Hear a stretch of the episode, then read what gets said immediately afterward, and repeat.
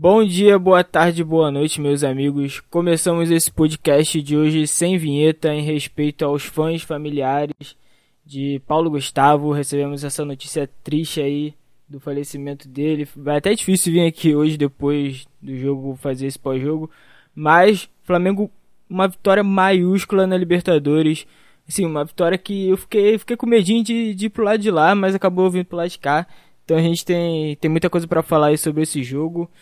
Antes de começar, lembrar sempre que você pode nos seguir nas redes sociais, arroba SetorNorteBNH no Twitter e no Instagram. Pode doar um pix pra gente no bnhcrf.gmail.com lá no campo de chave de e-mail, tu manda pra nós. Qualquer trocadinho que você tiver, a gente aceita. De verdade, coração. A gente já fez sorteio na temporada passada. A gente quer fazer essa temporada de novo, mas a gente depende muito de vocês. E vamos começar a apresentar a rapaziada aí. Temos Daniel Limão, que vem sempre com uma informação errada. Me fala aí a informação errada de hoje, Daniel Limão. Salve, salve galera! Gostaria de começar esse programa informando que sim, foi comprovado que a Terra é plana e que a vacina de fato não funciona. Essas, após trazer essas informações extremamente relevantes para vocês, trago uma que desse, nesse caso é verdadeira. A vitória de hoje foi a segunda do Flamengo na história lá em Quito. A primeira aconteceu em 1966, numa partida amistosa contra o Emelec, o Flamengo ganhou 2 a 1. De lá para cá, em Quito especificamente, foram dois jogos, duas derrotas. Para a LDU em 2019, 2 a 1 e para o Del Valle ano passado tomando aquele fatídico 5 a 0.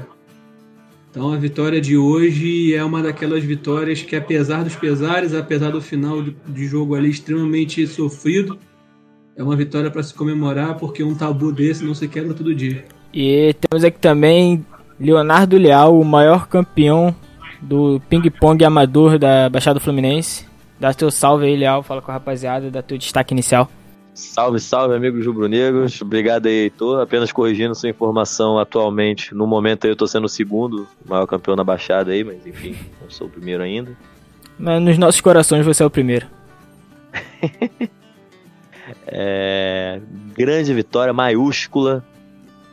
Com, o time mostrou defeitos no segundo tempo, mas muitas coisas esperadas. A única coisa dali que aconteceu que não é culpa da altitude é esse problema no posicionamento do, que o time ainda é muito mal treinado sem a bola, principalmente nos cruzamentos. Mas, mas vamos mas vamos lembrar daquele primeiro tempo que foi poético, que é o, o verdadeiro potencial desse Flamengo, que é, e, é uma coisa que realmente dá para esperar que o time mantenha pela qualidade dos caras, independente do asno que está ali na beira do campo. o time fez o que fez naquele primeiro tempo, mesmo sem o Gerson. Então é isso que deve ser lembrado no jogo mais difícil do, do grupo. E para fechar aqui a nossa mesa de hoje, o de sempre, Gabriel, famoso Gabigol, que também, né, mais uma vez segue aí fazendo todos os gols de pênalti possíveis. Boa noite aí, galera. Boa noite para todo mundo que nos ouve. Bom dia, boa tarde. O cara, um jogo vitória excelente, né? Vitória excelente. Teve algum momento, acho que algum episódio passado a gente chegou a comentar que um empate até não seria um, um resultado ruim, né? Empate fora de casa, na altitude, garante o primeiro lugar foi melhor ainda do que a encomenda, apesar de o, o primeiro tempo ter sido o céu e o segundo o inferno. É, o que mais vale no final são os três pontos e a boa impressão que o primeiro tempo deu, né? Dá para tornar aquele primeiro tempo um padrão. É só seguir evoluindo e ter calma. Então é isso. É, agora há pouco o, o deu entrevista. Vocês que estavam assistindo aí, algum, algum ponto a ressaltar da, da coletiva do Senna? Bom, o que eu tenho para ressaltar é que eu não assisti. Cara, o que me chamou bastante atenção na, na, na coletiva foi mais pro final, para falar a verdade. Coisa que me preocupa são as lesões, né, cara? O, o, o Senni falou sobre o Diego Alves, dele ter sentido um desconforto no intervalo. E provavelmente vai ser o mesmo lugar que ele lesionou, né? Que, que o tirou do final do campeonato passado. E falando da hipótese de ser uma fibrose, cara. Então, assim, cara, lesão mal cuidada, lesão maltratada. Se for fibrose mesmo, é o segundo caso igual. O mesmo tá acontecendo com o Rodrigo Caio, por isso ele não tem jogado. Agora perdeu o Diego Alves por causa do mesmo problema. Tem alguém no departamento médico e na preparação física que está sendo muito incompetente. Muito incompetente. Eu acho muito estranho. Eu, assim, eu, eu tendo a acreditar que o Diego Alves ele é meio chinelinho. Tipo, não aquele chinelinho, porra, igual o Valdívia era, tá ligado? Mas ele ele sentiu um bagulho. Opa, pera aí. Pera aí, bota o Hugo pra agarrar, eu quero, eu quero sair daqui. É, aí eu fico meio com o pé atrás, tá ligado? Se, se for um bagulho sério mesmo, ele só, tipo, tava ganhando, o time deitando, ele falou assim, bom, já que deu uma coisinha aqui, eu vou meter o pé, vou deixar o Hugo agarrar. Mas aí vem o Sene e lança uma dessa, que seria uma parada, como tu falou, reincidente, tá ligado? Então a gente sabe que esse departamento médico não é nem perto o que era de 2019, a ponto de recuperar o Diego do, da forma que recuperou, o Arrasqueta também. Sim, para não chamar de incompetente, né, a gente fala que ele não é tão bom assim. Então realmente é preocupante a gente seguir aí com o Hugo Souza no gol, né? Porque parece que quando sai o Diego Alves, não vou nem falar quando entra o Hugo, mas quando sai o Diego Alves, aquela zaga vira uma. Sei lá, cara, os caras não conseguem. Diego Alves tem um histórico de lesões aí. Eu fui pesquisar no, no Transfer Market. É, foram três lesões em, por três anos seguidos no Valência. Inclusive na temporada 14-15 ele sofreu uma lesão nos ligamentos cruzados. Perdeu 28 partidas lá, ficou sete meses parado. Não teve nenhum tipo de lesão nessa gravidade no Flamengo, mas já é a sexta lesão dele na. Se caso é, se concretize essa lesão agora e ele fique de molho por algum tempo, já é a sétima lesão na carreira. Tudo bem que ele tem uma certa idade, mas sete lesões na carreira, sete lesões assim graves de ficar um tempo parado. Pra goleiro? Não é, não é pra. É. Ainda mais pra posição que ele joga, né? Não é para qualquer um. Isso me lembra o caso do Rodrigo Caio. Do, o Rodrigo Caio ele não tinha um histórico tão longo assim de lesões, ele também não tinha um histórico tão positivo, ele chegou a ser reprovado. No, se não me engano, foi no Valência também. Foi no clube espanhol, não, não me recordo se foi o Valência. Posso estar trazendo informação errada, como sempre. Mas ele chegou a fazer um exame antes de. O São Paulo fechou a negociação, ele viajou e não passou no teste físico lá no clube. Aí voltou para São Paulo, enfim, agora está no Flamengo. Mas mesmo assim, esse período todo que ele está parado não era comum antes. E chama muita atenção, né? Fica no mínimo surpreendente. Pois é. E ainda teve ali a suposta lesão do René, né? Eu não ouvi ninguém falando muito depois do jogo, mas no último, no último, nosso último ataque, que eu até zoei no grupo, olha o gol do René, porque ele deu no Bruno Henrique, ele ia passando ali numa numa uma reta que se Sozinho. a bola voltasse para ele, cara, tudo bem que ele tem metade do cérebro, né? Mas eu acredito que dava para fazer o gol. Aí eu olhei, olhei pro, pro celular para mandar mensagem no gol do René, quando eu olhei pra cima, ele, tipo, tinha largado a jogada. Aí depois que eu fui ver que ele tava arrastando a perna e tal, aí a gente não. Ninguém falou disso até agora, né? Ah, sim, deu pra ver. Mas aí você também vai a merda, né? No meio de um contra-ataque desse, tu quer pegar o celular pra mandar mensagem, olha o É, fui eu que lesionei o René, né? Realmente. Desculpa aí, rapaziada. Foi. Ele foi, foi, ele fingiu que se lesionou em protesto. aí o cara desse pega o celular no meio do estádio e reclama dos outros. Não, aí não, aí, aí não. Pera aí que a gente tem até regras severas enquanto é isso. É, temos. Mandar mensagem durante a partida. Se você estiver no estádio, é ban. Não, o melhor é que os caras às vezes mandam antes do, antes do jogo começar, a internet só envia no meio do jogo, aí toma banho e fica sabendo por quê. Mas é, é bonito. Ainda mais no Maracanã, que é imprevisível. É. O sinal de internet no Maracanã, tu nunca sabe quando vai estar funcionando. Mas falando do jogo de hoje de Campo Bola, é, quero passar por vocês aí aquela, aquela brincadeira nova do Daniel Limão, que melhor jogador em campo e uma palavra que resume o jogo. Vai, Daniel, começa já com o quadro é seu. Melhor jogador em campo? Gabriel Barbosa, o Gabigol. E a palavra não pode ser outra, é histórico. Primeira vitória em partidas oficiais lá em Quito e a segunda de, desde 1966 não dá para definir de outra forma. Gabriel? Porra, boa definição do Limão. É... Melhor jogador em campo, Gabigol. Não é, o cara faz dois gols, dá a vitória no, no meio do momento mais complicado do jogo e iguala o Zico na artilharia histórica do clube. Não, não tem como escolher outra pessoa. E. Cara, eu. Assim, pra abordar o, como o jogo foi, eu diria bipolar. Excelente bem, primeiro tempo, péssimo segundo. E tu, Léo? Bom, eu vou um pouco diferente nessa aí, até, pelo, até para dar uma moral para um cidadão que enfim voltou a buscar jogo. Para mim, o melhor em campo foi Everton Ribeiro. Pela jogada do primeiro gol, por tudo que ele fez no primeiro tempo, até no segundo tempo, quando tinha que segurar a bola no ataque, voltando a fazer o que ele fez, o que ele sempre costumava fazer, de prender a bola sem perdê-la. E uma palavra para falar do jogo, cara. Geleia. Porque geleia é bom pra caralho, essa vitória foi ótima. Nossa!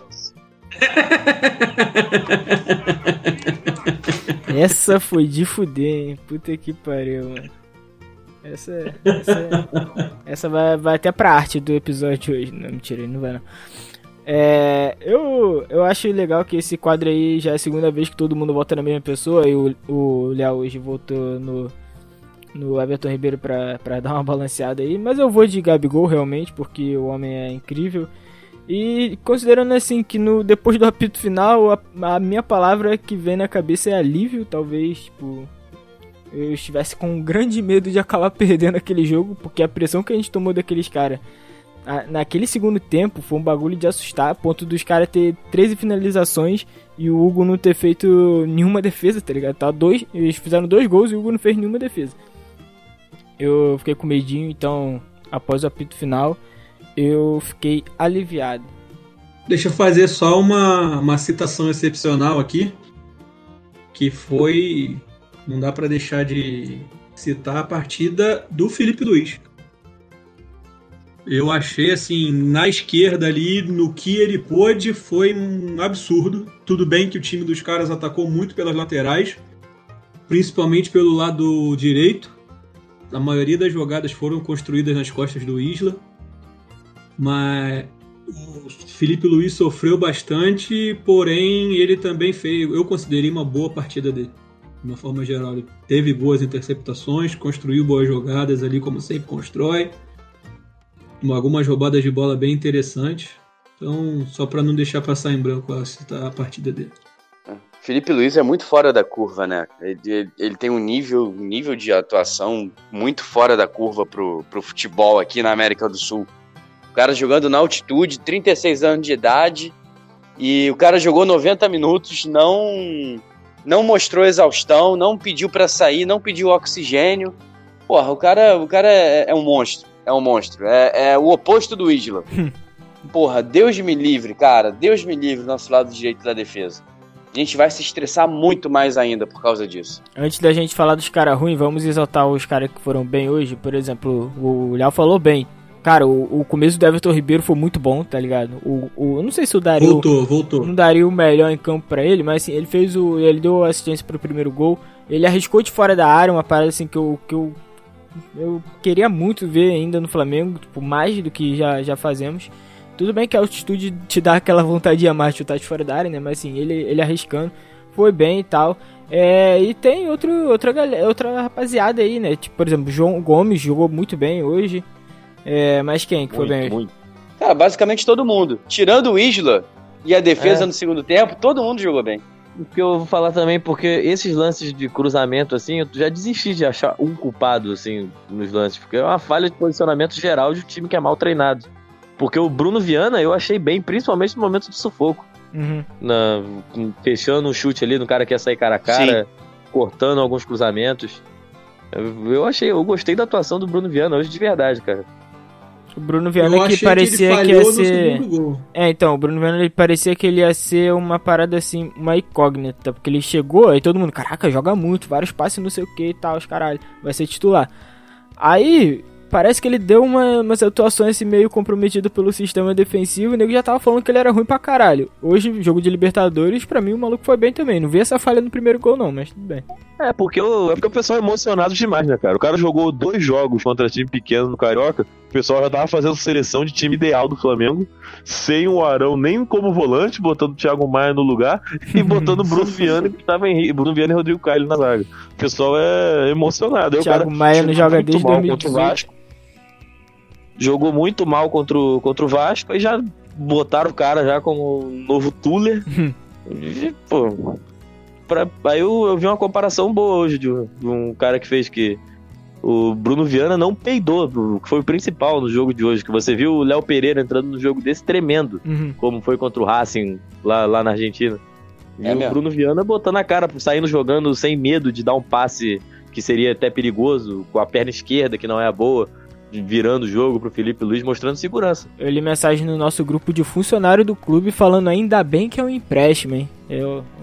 Tá, tá guardado. Tá Mas guardado. pode ser também, não dá pra dizer ainda no que esse cara vai ser, mas ainda É. tem uma leve esperança nele. É muito cedo pra garantir qualquer coisa, pô. o cara jogou poucas partidas, não tem nem 10 jogos pelo Flamengo ainda. É. E o primeiro gol, cara, acho que duas coisas envolvendo esses dois jogadores que vocês citaram agora. A, a, a jogada se inicia com um passe do, do Bruno Viana encontrando o Everton Ribeiro no meio de campo, né? Um passe pra frente, difícil de, de zagueiro acertar. E o Everton Ribeiro, cara, a gente já falou isso 500 vezes, mas tem que falar porque é o que o cara faz de melhor. É, o Everton Ribeiro gira em cima da marcação, né? Tira a marcação usando o corpo, com a bola em movimento e abre um clarão na defesa adversária que ele pode explorar. E, cara, isso, isso tem que acontecer sempre. O time precisa voltar a se acertar e o Everton Ribeiro precisa voltar a ter confiança para acertar esse tipo de lance. E, e o bom é que hoje não foi só o Bruno Viana, né? Naquele lance que o Bruno Henrique sai em disparada e o goleiro acaba salvando na última hora o passe que o, que o Bruno Henrique deu, Sim. foi um lançamento do Arão.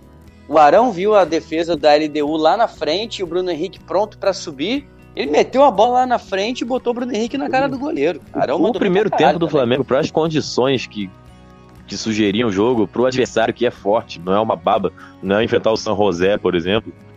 Porque o primeiro tempo do Flamengo eu considero que beirou a perfeição, cara, pro que o time fez ali.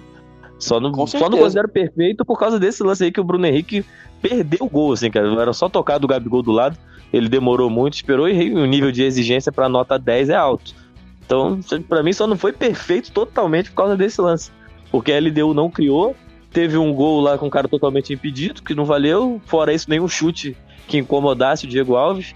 Os caras, mesmo na casa deles, na altitude, entraram com a linha baixa contra o Flamengo. Os caras estão respeitando muito o time do Flamengo. E o Flamengo teve toda tranquilidade, fez marcação, pressão, funcionou. Funcionou muito. É, mostrou o verdadeiro potencial desse time. Com a bola, né? Pelo talento e entrosamento que a gente tem ali. E fez isso mesmo sem o Gerson. Com o João Gomes jogando pra caralho. O João Não, Gomes que jogou partida muita do bola. João Gomes. Porra, que partida do João Gomes. E é outro- que né? É outro que sai machucado também, né? É uma parada que assim. Mas eu acho que o Foi João. Gomes ele sentiu a, eu acho que ele sentiu a altitude. Não Acho que foi, foi? É, cara, eu acho que foi isso. Será que foi? Tem falta de fôlego. Eu acho que a foi. altitude. Ele meio arrastando a O perna. que vi também não algum- dá para, o que não dá para desprezar, né, cara? É. Nunca. E- e- Esse é um fator que não dá pra desprezar. É, eu vi algumas pessoas falando que ele saiu pedindo, pedindo oxigênio. Ah, É. pode ter sido isso então. Mas assim, o Flamengo meio que. O Flamengo, eu acho que os times brasileiros em geral começaram a, a saber lidar melhor com essa, com essa parada, né? Acho que. Mas assim, recentemente. Então, acho que esses casos ainda vão. Ainda vão acontecer direto. Normal. Nesse ponto aí, pelo menos, o Rogério Senna, que já jogou 300 Libertadores na vida dele, pelo menos isso aí ele sabe que não dá pra. Igual o maluco, sabe que é melhor manter posse de bola, essas coisas. Diferente do, do Flamengo do, do ano passado, quando entrou na, nesse mesmo meteu estágio bola, meteu linha Me- alta lá dentro. e aconteceu aquilo que nós vimos. Domenechzada. Grande Domenech. E eu queria fazer um apelo aqui, um pedido, um apelo praticamente para para a comissão técnica chilena. Convoque o Isla para a Copa América, por favor. Pro Rodinei jogar? Eu acho que a altitude não afetou o cérebro do, do Isla. Eu acho que o cérebro do Isla afetou a altitude, que a altitude não tinha o que fazer ali, porque não precisava fazer nada. É. Não sei o que tá acontecendo com esse cara que é bom tecnicamente, eu não sei o que que. Teve um lance que ele foi dominar a bola, acabou saindo com a bola, correndo normalmente, assim, como se, se não- sem noção de espaço. Ele não, não acerta mais um cruzamento, ele não faz uma ultrapassagem decente pela direita. E não tem desculpa de avançar, porque pela direita o lateral avança. Quem fica mais recuado é o Felipe Luiz. Que o Felipe Luiz que avança menos. Com o Isla é padrão do time e ele avançar e ele não avança direito, não, não posiciona direito na marcação. O Mateuzinho tem muitos defeitos, mas tá na hora de ganhar um joguinho de uma sequência titular aí. Olha aí, Daniel Limão. Olha aí, Daniel. Porra, é, esse. Eu nem considero uma vitória, porque o que o Isla tá jogando, meu amigo, isso daí é. até, sei lá, o maior hater do Mateuzinho enxergaria. Eu não sei, porque é que o Limão, a diferença é que o Limão considera o Mateuzinho o Michael em 2010. é, é. Não, é apenas a emoção é. de ver um grande craque sendo criado pela Pode base rubro-negra. Se comparado ao Isla, no momento, mas. A fase do Isla tá tão fodida que eu vejo com bons olhos a volta do Rodinei, cara. Porra. É, bons olhos acho que é um termo muito forte, né? Mas ninguém tá contestando, ninguém tá. Não vejo tá negativamente. É. Ninguém tá revoltado com isso. Não sei o que é, é pior. Chegou no ponto que a gente pensa que é melhor o cara que tá voltando de empréstimo, né? Melhor é o que não joga. Você vê o é, ponto que o Isla chegou. Se, se o Pará tivesse voltando também, acredito que não ia ter rejeição. Porra, vocês estão indo longe, hein, rapaz? Pô, mas Parazinho, mas Parazinho merecia mais uma chance, eu te dizer, hein? Ia lá, emocionou pronto. Cara, teve um lance do Isla que ele simplesmente caiu, mano. Ele foi, dom... ele foi fazer um corte, ele simplesmente caiu no chão de bunda e foi escanteio. Eu fiquei, caralho, mano. Esse cara aí tá surtado. A gente... Porque ele até acertou o cara da LDU, né? É. E se é dentro da área, até pena. Que deu, foi falta e deu vantagem. A gente chegou a, a, a debater aqui se era o caso do, do futebol abaixo do Everton Ribeiro, tá puxando ele para baixo também. É, porra, não sei não, tá ligado? Eu acho que é ele mesmo. Tô começando a achar que é ele que, que tá prejudicando o Everton pois Ribeiro. Pois é. É. O bagulho tá foda. Cara, o Isla, ele terminou a partida, apesar do Arce ter jogado a partida toda pelo lado direito ali, e ter acertado, e ter, na verdade, ter lançado 10 bolas na área, o Weasley ele conseguiu terminar a partida de hoje sem um, um desarme. Ele não desarmou uma bola hoje. Caralho, aí é foda. E não teve, não teve um desarme. Teve uma interceptação, um corte um chute, e um chute travado. Desarme ele não teve nenhum. E essa interceptação acho que é um lance no segundo tempo que a bola perto da linha lateral ali, que foi mais um passe errado do que qualquer coisa. O cara foi tocar e deu um passe fraquíssimo, o atacante estava correndo, não teve como voltar, a bola foi no pé do Isla. Que não foi nenhum lance assim de um mérito do cara ter antecipado realmente. Posicionamento. Nada absurdo, nada absurdo. Que, cara, assim, partida hoje pavorosa. Pavorosa do Isla. E ele conseguiu destoar até no primeiro tempo, quase perfeito do Flamengo. Sim, sim. Destoou totalmente o, o Arce fez o que quis ali, no lado dele. Fez o que quis. O Fla... Cara, a LDU, a partida. Só para fazer um comparativo aqui com a partida do Felipe Luiz. O Felipe Luiz terminou a partida hoje com seis desarmes e três interceptações. Seis desarmes, para quem. Principalmente para quem acompanha a cartola, quem joga, né? Sabe que seis desarmes numa partida é um número bem elevado para qualquer posição que o jogador joga. E o time da LDU terminou a partida hoje com. Deixa eu confirmar aqui. Foram 28 cruzamentos. Porra. Sendo só no segundo tempo 22 cruzamentos. Para você ver como eles não jogaram no primeiro tempo. Desses vi... É, era previsível que, que eles voltariam melhor no segundo tempo. Eu só não esperava que fosse uma diferença tão grande. Foi uma parada absurda. O primeiro tempo dos caras, eles finalizaram três vezes no, no três vezes. Nenhuma Muito foi no gol. gol. Nenhuma foi no gol. No segundo tempo, os caras finalizaram 14. E duas foram no Sim. gol. Dessas 14, 12 ou 13 foram nos primeiros 10 minutos. Sim, é. e duas foram no gol só. E é, provavelmente foram os dois gols, não sei como é que o SofaScore conta. Provavelmente foram os dois gols só. Cara, com certeza foram os dois gols. também o gol de o gol de Christian Borja, muito ah, previsível. previsível. Que a gente já tomou em 2019. Sim. Sim, segundo gol que a gente toma de Christian Borja em primeiro turno de primeira fase de Libertadores. Graças a Deus vencemos os dois jogos. Fazendo três gols. Então, Christian Borja continue fazendo gol no Flamengo. É bom sinal. E tirando o Isla, assim, que foi o que puxou ali o Flamengo para baixo, digamos assim, né? É, dá pra, sei lá, eu ia perguntar se mais alguém foi, foi mal no jogo. Aí Neneca. eu acho que. É, então, eu acho que a resposta seria essa. Mas, caralho, foi mal mesmo? Você acha que ele, falhar, ele falhou de verdade ou é só ele não consegue arrumar a zaga? Eu acho que ele chama gol, não tem confiança. e isso fode todo o sistema defensivo que gera a merda que gerou hoje. É um efeito cascata. Eu não acho que ele teve culpa nos gols, mas ele entrou mal, ele saiu mal numas bolas que não resultaram em gol, felizmente. Isso é verdade. É, Hoje ele acabou tendo, tendo sorte. Não entrou bem, realmente. Também acho, também acho. É, eu acho que os dois gols que a gente tomou, a gente tomaria com o Diego Alves da mesma forma. Sim. E acho meio. Eu só acho curioso a definição de goleiro chama gol. Caralho, o cara não tem culpa nenhuma no gol que ele É, leva, isso mas ele é é chama gol. Putaria. Isso, Isso é putaria. isso é uma coisa muito bizarra, cara, que só existe no Ah. futebol. Ah, mas, é, mas você concorda que ele é chama gol. O Flamengo é chama gol, cara. Quantos gols o Flamengo tem cara. tomado aí? cara? Pô, não sei. Mas atraiu os gol gols todo hoje. jogo. Atraiu os gols de hoje. Maluco, não- cara, bola na pequena área.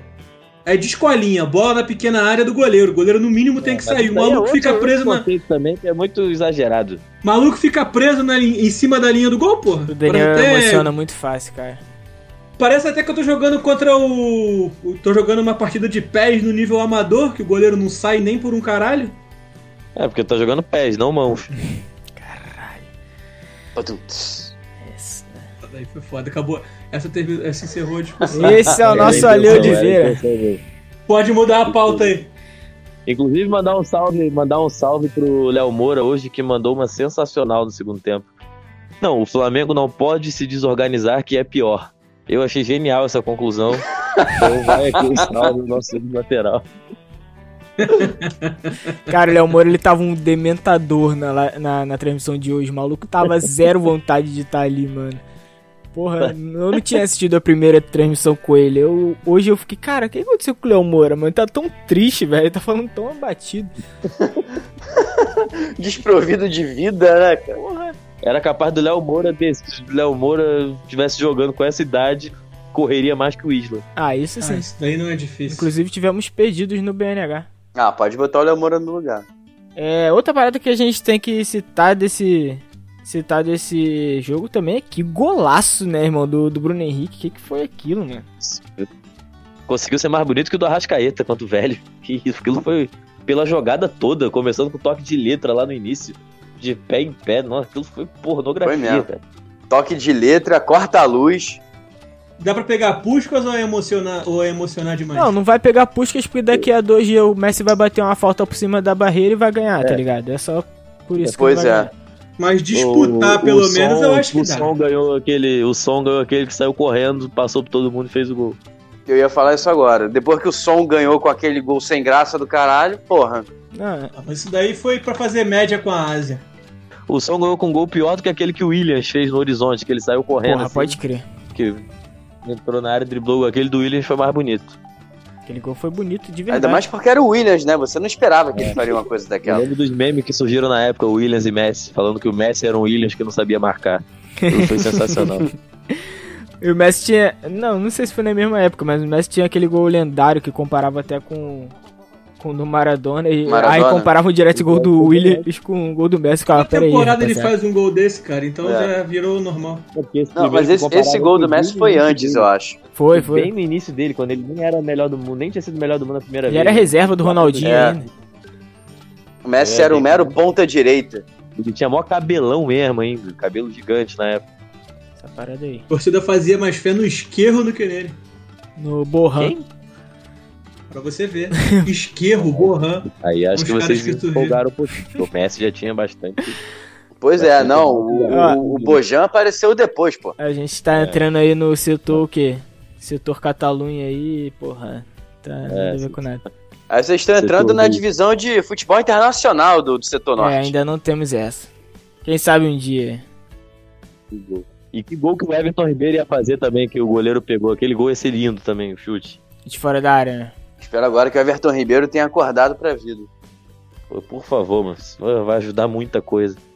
Eu, até porque eu acho que o Arrascaeta vai se tornar padrão que aconteceu no primeiro tempo dele ser caçado. É. Vai começar a ter rodízio de falta nessa fase que o Arrascaeta tá. A marcação vai.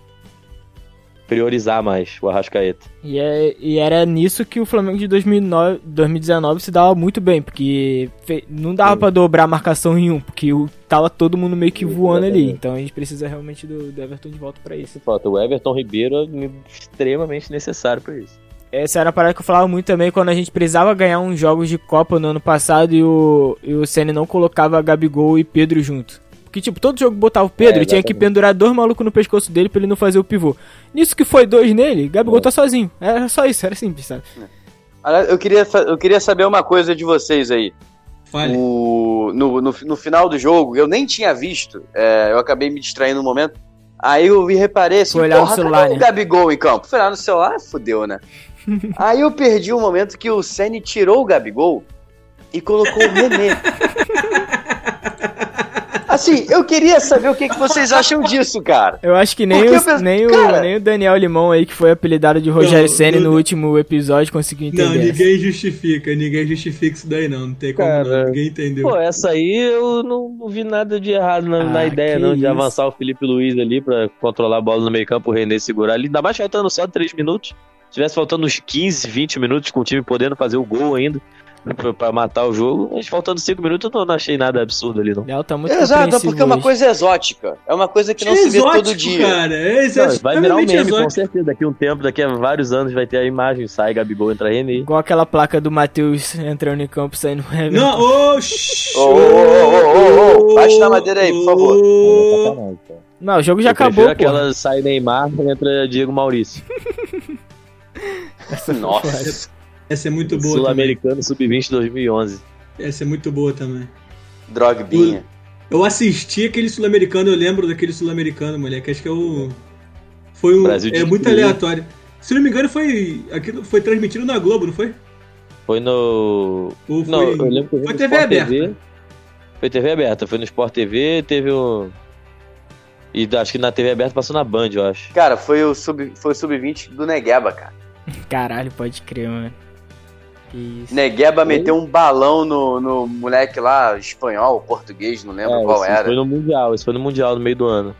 Ah, Copa do foi Mundo. no. Ah, confundir é tudo a mesma merda, cara. Tudo sub-20 é a mesma coisa. Aquelas, aquele sul-americano me iludiu pra caralho. Eu achei que ali tava surgindo a geração do, do, do Hexa. Lucas Moura comendo a bola. Oscar jogando muito. É Lucas. Moura jogou muito naquele, naquele, Caralho, naquele cê-. Cê- tudo bem você se iludir com isso. O pior foi quando eu me iludi no amistoso em, em homenagem a Chapecoense, que o meio de campo era Scarpa, Diego, o ataque era Diego Souza. Eu falei, mano, a gente vai ganhar muita Copa do Mundo. Aí, É, Cara, aí já é não, caso aí- aí Não, Você aí emocionou, você é de cultura, fato. né? Camilo, Aí já caso de tratamento, acupuntura, alguma coisa. Camilo né? jogando Bola, Porra, mas Jorge na lateral o tinha Camilo substâncias de- no meio. Camilo só, só fez alguma coisa boa na vida quando fez aquele gol de bicicleta. Depois daquilo ali, o Camilo nunca mais apareceu. Não, mas a escalação daquele, seleção. a escalação daquele amistoso, que eu acho que foi o- um dos últimos com convocação só com um jogador que atuava no Brasil, era um bagulho muito louco, mano. Tinha o Jorge, tinha mais quem? Tinha o Lucas Lima, que até então a Arão. gente achava que ia... Tinha o Muralha e o Arão, é verdade. Caralho. O Arão titular. É, porra. O Arão Jorge titular, acho. Era mó, É. mó seleção... E o Diego também, o Diego jogando, acho que tava titular. Foi 1x0 gol de Dudu. É. Jogo Nossa jogo, que, o jogo que passou em 300 canais ao mesmo tempo. E o Que eu lembro Jean que pro negócio de homenagem lá, a CBF liberou sem cobrar direito de transmissão. Todo mundo É, e o passou no Rede TV, Rede Vida. Eu ficava passando de canal em canal só pra ver, fica caralho, maneiro, Rede Vida passando o jogo da seleção. Jogo horroroso. O jo- ah, a escalação daquela partida foi o Everton, Fagner, Jeromel, Rodrigo Caio e Fábio Santos, que foi o titular. Jorge entrou no segundo tempo. O Wallace, o William Arão, Wallace, Lucas cara. Lima, Dudu, Robinho e Diego Souza. Robinho. E. Juliette acaba de vencer o Big Brother Brasil. Caralho, É. surpreende. Porra, estou surpreso. Nossa. Com Realmente. 90 por- 90,15% dos votos. Eu gosto quando o Flamengo ganha porque, porque assim, já passou no campeonato, porra, sub-20 bra- do lado da seleção, espanhol, agora BBB. É isto. O Vamos. ataque da seleção colombiana naquele amistoso foi Copete, Berrio. Borja e Theo Gutierrez. Berrio tava nesse jogo, não tava? E o Berrio entrou no segundo tempo. Berrio Berrio era tempo. Camilo. Copete, mano. Caralho. Cuejá também entrou no segundo tempo. Mas Cuejá não pode falar aqui não. Tem que falar é. C. E aí, temos mais algumas coisas pra falar sobre esse jogo de hoje ou podemos encaminhar? É, do... É, Só pra confirmar que a situação no grupo agora ficou maravilhosa, que a gente já pode garantir. Se vencer o próximo jogo, já se garante classificado com duas rodadas de antecedência. E aí a gente pode poupar pra focar no Carioca. O Carioca já vai ter acabado. Inclusive, hoje, se fizesse o 3x0, dava pra poupar pra enfrentar o Voltaço, né? Se chegar na, se chegar na, no jogo contra o Vélez, por exemplo, que cai numa quinta-feira, se chegar lá no último jogo com 15 pontos já garantido até a liderança, eu sou a favor de poupar, porque depois desse jogo contra o Vélez, que é na quinta, no domingo tem a estreia do brasileiro contra o Palmeiras, no Maracanã. Então Correto. seria muito, muito a favor de poupar. Mas o Correto. Flamengo faça a sua parte, né? Contra a Lacalheira e a LDU. É, não, se, se- se a gente chega na última rodada da, da fase de grupo já classificado, cara, é, é pra poupar sem a menor dúvida e pensar no brasileiro. Já começa com confronto direto, cara. Pois é. Sim. Essa E na, e na próxima rodada, o Flamengo já pode garantir até a liderança do grupo. Caso vença e o Vélez e a LDU empatem. Eu fico dividido porque há a possibilidade do Flamengo passar com 18 pontos, que seria histórico, né? O Flamengo nunca tinha até então vencido as três primeiras rodadas do, da Libertadores, então passar com 18 pontos seria também algo bem, bem Mas bonito ver. convenhamos, cara, um jogo sem pressão na última rodada contra o Vélez, dá pra vencer com o time misto, cara. É, ainda mais o que é aqui, tá né? tomando sufoco do Lacalheira hoje, o Lacalheira com Dá. dois a menos, quando tava 1 a 0 Tava, tava tomando Aí o Lacalheira Valdívia o deixou o maluco no embaixo. ataque. No último ataque, mas o Lacalheira tava pressionando o Vélez com dois jogadores a menos. O time do Vélez é fraco, se superou contra o Flamengo ali, jogou a vida, pode jogar É. a vida de novo no Maracanã, sim, mas o time é fraco. E nós temos o Rogério Ceni que é o grande quebrador de tabus, né? Até agora quebrou muito tabu negativo. Aí vamos ver se quebra ia- Hoje quebrou um positivo, então Quebrou respeite. positivo. Então, Respeite. o cara ele tá aí pra quebrar tabu, ele não disse o que, tá ligado? Não disse qual. E quebrou um outro tabu também. Qual foi o tabu, Léo, que ele quebrou? Que tu mandou lá no cara da, no cara da moça? Não, não, foi tabu, foi que foi a segunda vez que o Flamengo foi pro intervalo vencendo por dois gols de diferença um jogo fora de casa na Libertadores no século XXI. Só foi um tabu. É. Não foi tabu, porque já tinha, já tinha acontecido. Porra, mas. Tá, tá bom. Mas tabus são coisas que já que acontecem raramente. Ai meu Deus, vamos entrar no Não. debate do que é tabu. Vamos. Não, tabu pode ser coisa que demora muito pra acontecer, mas a, última, a primeira vez e última que tinha acontecido foi ano passado. Ah, Então realmente não é tabu. Perdão. Fim de papo. Que inclusive foi no último jogo do Flamengo no Equador. E o penúltimo fora de casa. Antepenúltimo fora de casa antes desse. Então, porra. Mas então, galera, próximo jogo.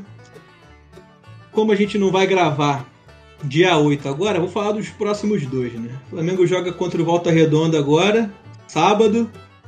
Vou bater na madeira para poder fazer a próxima afirmação, mas classificados. Não, não tenho muita dor de cabeça com relação a isso. Depois do 3 a 0 que metemos na partida de ida, agora volta é só administrar e segurar. Acho que o Aleph Manga faz uma gracinha, mas não nada que diminua os 5 a 1 que o Volta Redonda vai tomar. E no dia 11, terça-feira, caralho, Comebol, como eu te odeio, Comebol. Por fechar com o SBT. Jogo de Libertadores terça-feira é muito horrível, muito horrível, muito horrível. Não tô reclamando não, cara. Três jogos seguidos, terça, três vitórias. Por mim podia ser segunda-feira, três horas da tarde. É, isso é, pelas vitórias é ótimo, mas porra, ver um jogo terça-feira é muito ruim, é muito bom assistir um, uma- um futebolzinho na quarta-feira, ver o seu time jogar. Agora eu sou obrigado a assistir Melgar, tô, eu sou obrigado a assistir Alcas em campo nas quartas-feiras. É, teoricamente você não é obrigado, né, cara? Você pode colocar no Discovery Channel. Caralho. Você pode ver Não, tá o muito Animal Planet. isso. Você pode, sei lá, fazer uma pizza. Pode ler um livro. É, Futebol de panda, exatamente. Sabe o que, que você pode fazer, Daniel Limão? o quê? Você pode ouvir os acréscimos que estão saindo nesse feed, que estão ficando, olha, de qualidade maravilhosa e eu indico pra todos que nos ouvem. Sensacional. Ótima, ótima dica. Irei seguir. Mas falando sobre a próxima partida da Libertadores, é terça-feira que vem contra La Calera lá no Chile. partida para, em nome de Zico, concretizar a liderança e jogar o restante das partidas de forma mais tranquila. Então é isto. É... Vamos seguir para a nossa rodada final, onde as pessoas mandam seus salves, seus palpites e suas indicações culturais. Lembrando que você também pode mandar o seu palpite via Instagram. E desta vez, uma pessoa acertou e pediu a música aqui. Quem acertou foi o Daniel Martins. Já, ia- já ia falar, eu acertei. Não, não é o Daniel Limão, o Daniel Martins, que tá sempre com a gente lá no Instagram. É, então, se você quer pedir sua música aqui, segue a gente no Instagram, arroba BNH e, e dê seu palpite lá quando a gente colocar a caixinha. Ele pediu a música Favela Vive 4 do MC Cabelinho. Nunca ouvi na minha vida, mas aí vou botar aqui pra vocês ouvirem. Nesse momento eu ouço uma voz me dizendo: Foi Fulano, foi Beltrano, mas podia ser Guilherme. E é isto. É, vamos para a rodada final de salves, palpites e indicações culturais. Vai, começa aí, Leonardo Léo. Oi? Tudo bom? Oi, mano. É pra comentar o quê? Rodada final. A rodada final é contra o Vélez. É. Então, queria primeiramente mandar o salve ao ex-BBB Zulu, que estará no limite. É, a minha indicação cultural é o desenho Os Castores Pirados, que tem na Pluto TV, no canal Nick Classic. E meu palpite para sábado contra Volta Redonda, que por mim coloca o time sub-pré-mirim em campo, é 1 a 1 com um gol de Max. Max. Caralho aí, Max.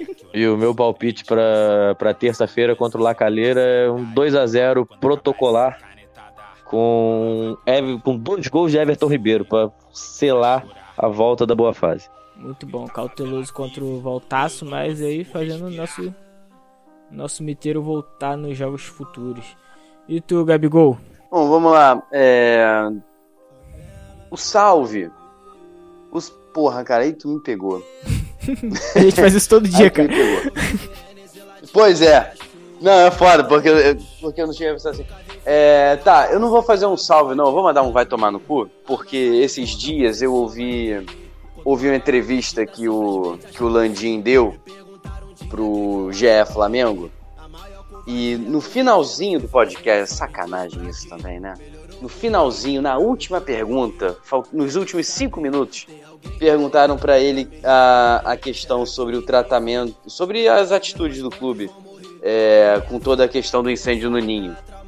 E o filho da puta chegou a ter a cara de pau de falar que o clube agiu da maneira correta e que se acontecesse de novo faria da mesma forma. Nossa senhora. Então, nossa senhora, cara. Nossa senhora. Eu, eu até parei de ouvir a parada e, porra, desliguei, des- desliguei o, o Spotify porque não dava mais. Então vai tomar no cu, Landim. Puta que pariu, impressionante, cara, como não aprende. É, Palpites para os próximos jogos. É, eu vou copiar o Limão no. O Limão não, o Léo. No, no palpite do jogo com o Voltaço. Eu acho que vai ser um a um. Time reserva. Reserva com sub-20. É, um empatezinho sem muito susto para assegurar nossa passagem para a final do, do Rural. E o jogo contra o Lacalheira eu aposto num 2 a 1 pra gente com um golzinho e mais uma assistência pro Everton Ribeiro para ele acabar de acordar. Indicação cultural. Indicação cultural, eu vou eu vou indicar uma sériezinha de comédia chamada Schitt's Creek. Ganhou o último M de melhor série de comédia. Comecei a ver, tá interessante, continuarei vendo. O personagem principal é o Eugene Levy, que faz o pai do Jim em American Pie. É, porra, só por ele faz- fazer merda e se fuder, vale a pena ver a série. Então fica a recomendação pra galera de Schitt's Creek. Essa daí eu não vi, então não posso criticar como tudo que eu critico que o Gabigol fala aqui. Então vocês vão ter que ver pra saber se é bom mesmo. Eu vou de. Começar na minha indicação cultural aqui. Eu vou. Vamos seguir na lista do Oscar. Já passou, mas tem alguns filmes que vocês precisam ver desse, dessa lista do Oscar. E um deles é Minari, que é um filme muito da hora. Assistam Minari. É, é meio é meio coreano, mas Mas não é, você vai ver, você vai entender. É produção do. do Brad Pitt. Meio coreano, mano. É. É meio coreano, mas não é. É tipo, olho é tipo o Chico do, do, do Ceará, tá ligado? Mais ou menos. Que porra é? É meio coreano, é o Pyong. É, é, essa porra aí.